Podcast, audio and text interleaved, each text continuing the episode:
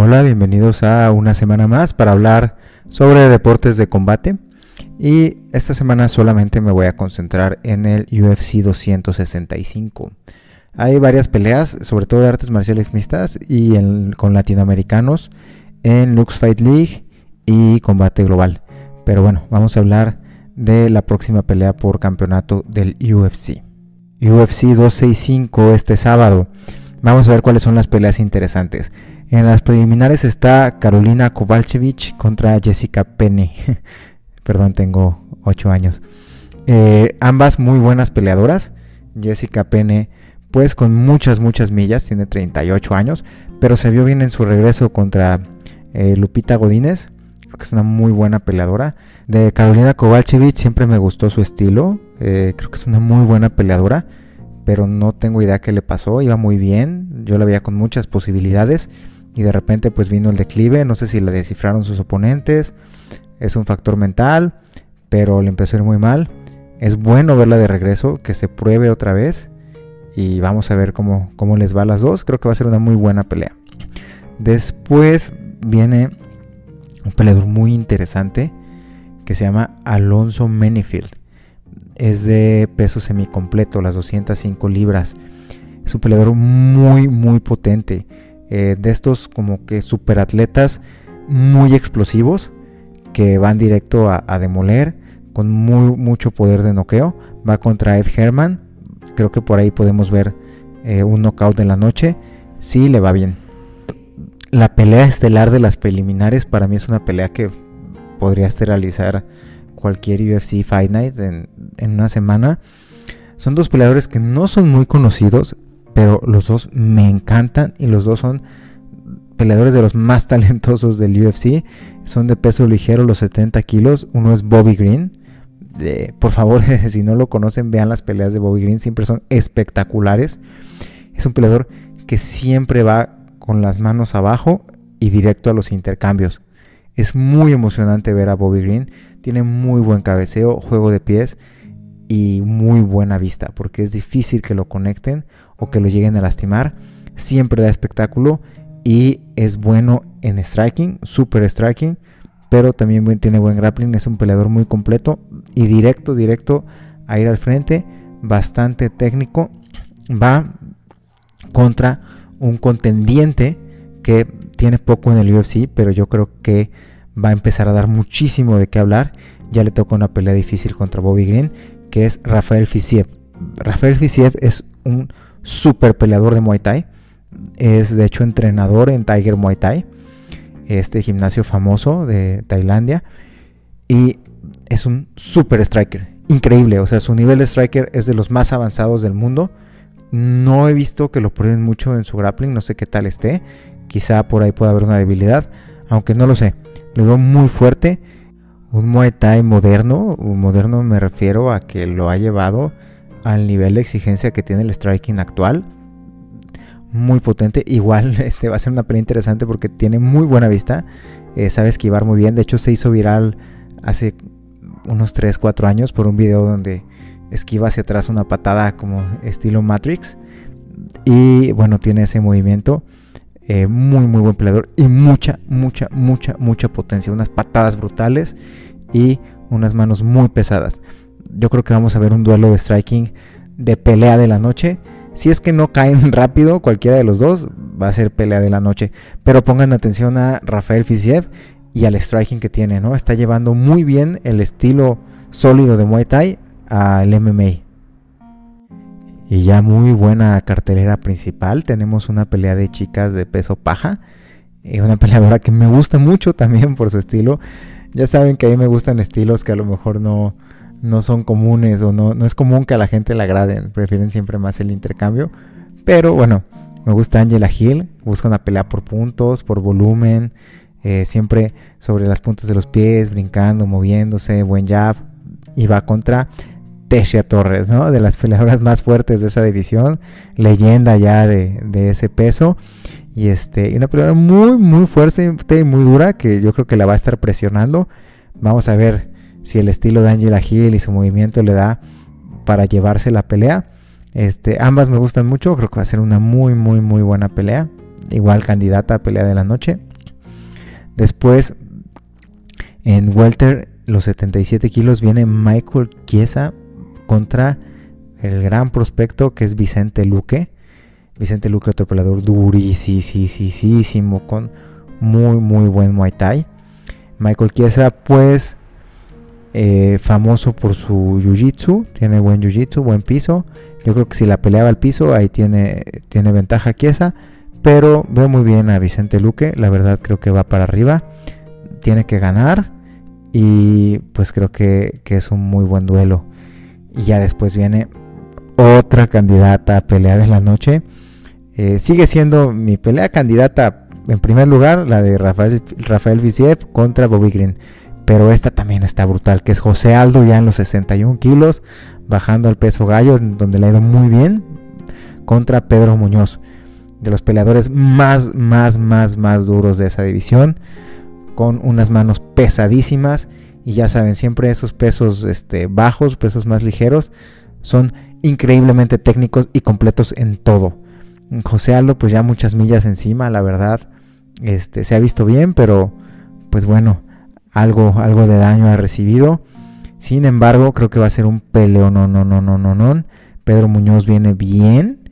Este, pero nunca podemos descartar a Super José Aldo, que pues si vuelve a empezar a, patear como antes, sus patadas son brutales y últimamente ha buscado mucho una combinación con ganchitos al hígado, buenos golpes al cuerpo y este y creo que está conservando su poder a pesar de estar en ese peso. Muy muy muy buena pelea. Es así para ponerle atención. Y ya por último tenemos esta pelea por el título del peso completo, eh, un poco con un poco de controversia, ¿no?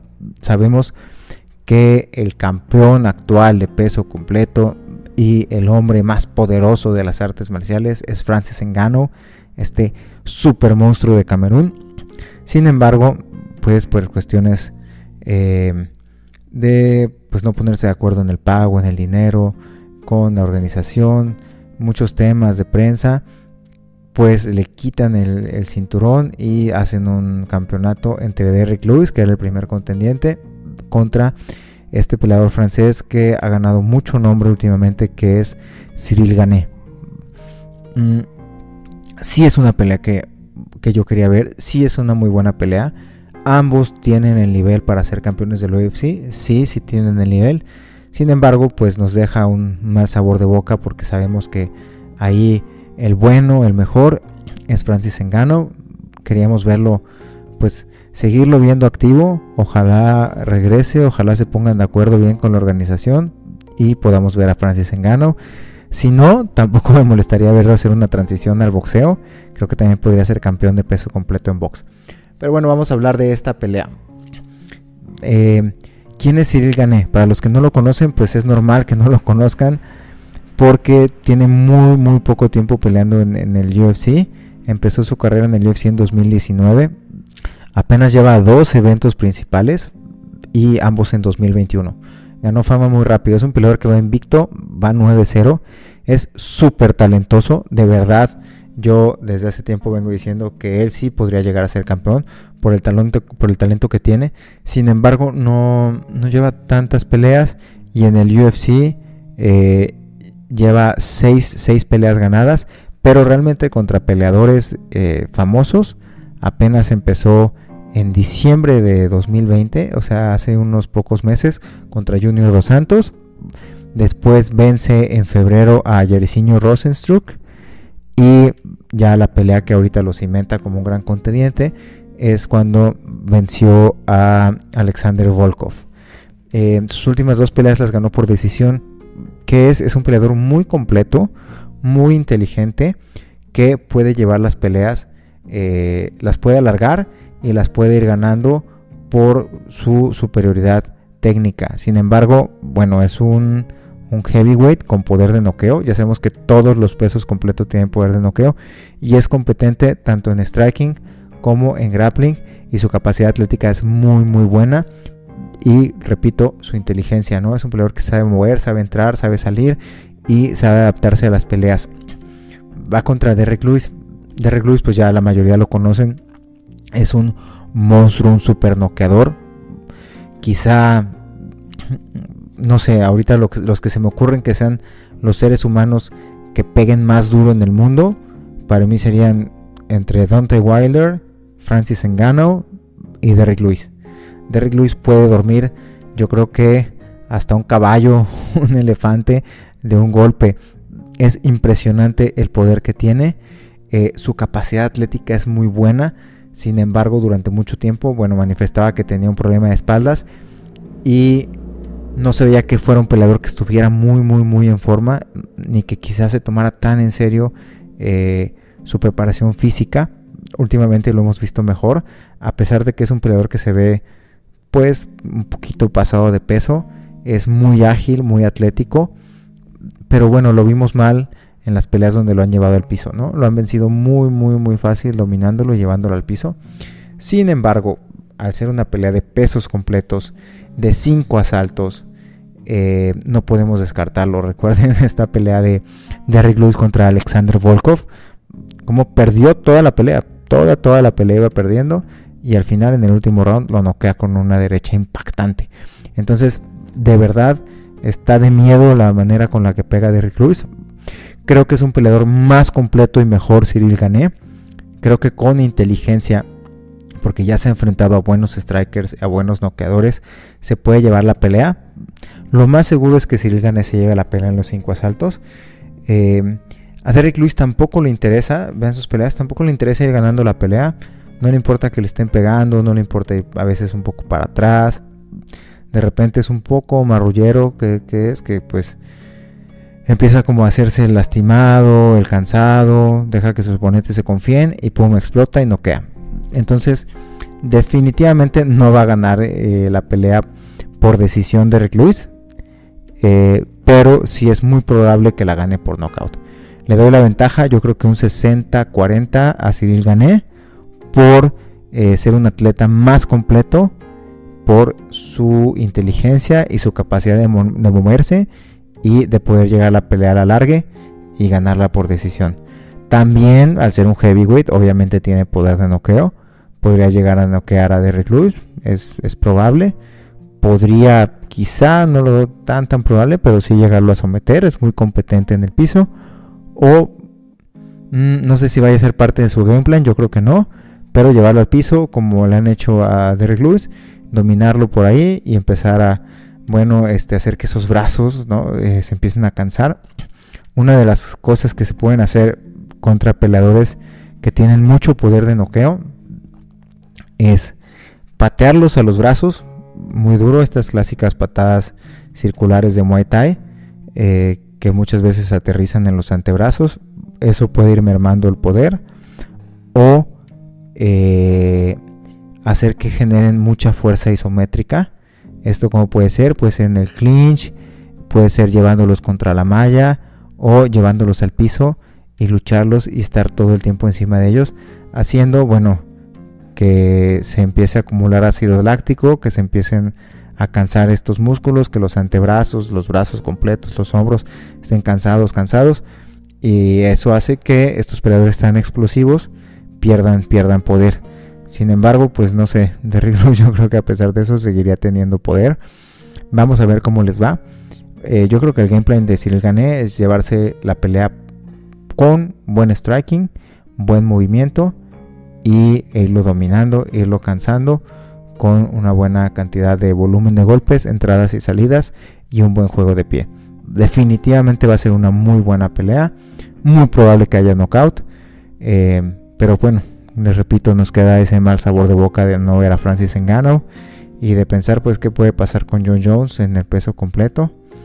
Y vamos a ver, es una muy buena cartelera. Eh, vamos a disfrutarla sin importar quién, quién sea el campeón ahora de peso completo y esperar que regrese Engano y se enfrente a cualquiera de los dos, porque eso sí, pues lo puedes inventar como el máximo peso completo de la historia de las artes marciales mixtas y ya después veremos a dónde va, si va al boxeo o pues se queda para enfrentar a John Jones. Entonces eso fue todo por esta semana. Eh, nos vemos la próxima. Ya saben, cualquier comentario, duda o sugerencia, no duden en escribirme y conversamos la próxima semana sobre lo que ocurrió con estas grandes, grandes peleas.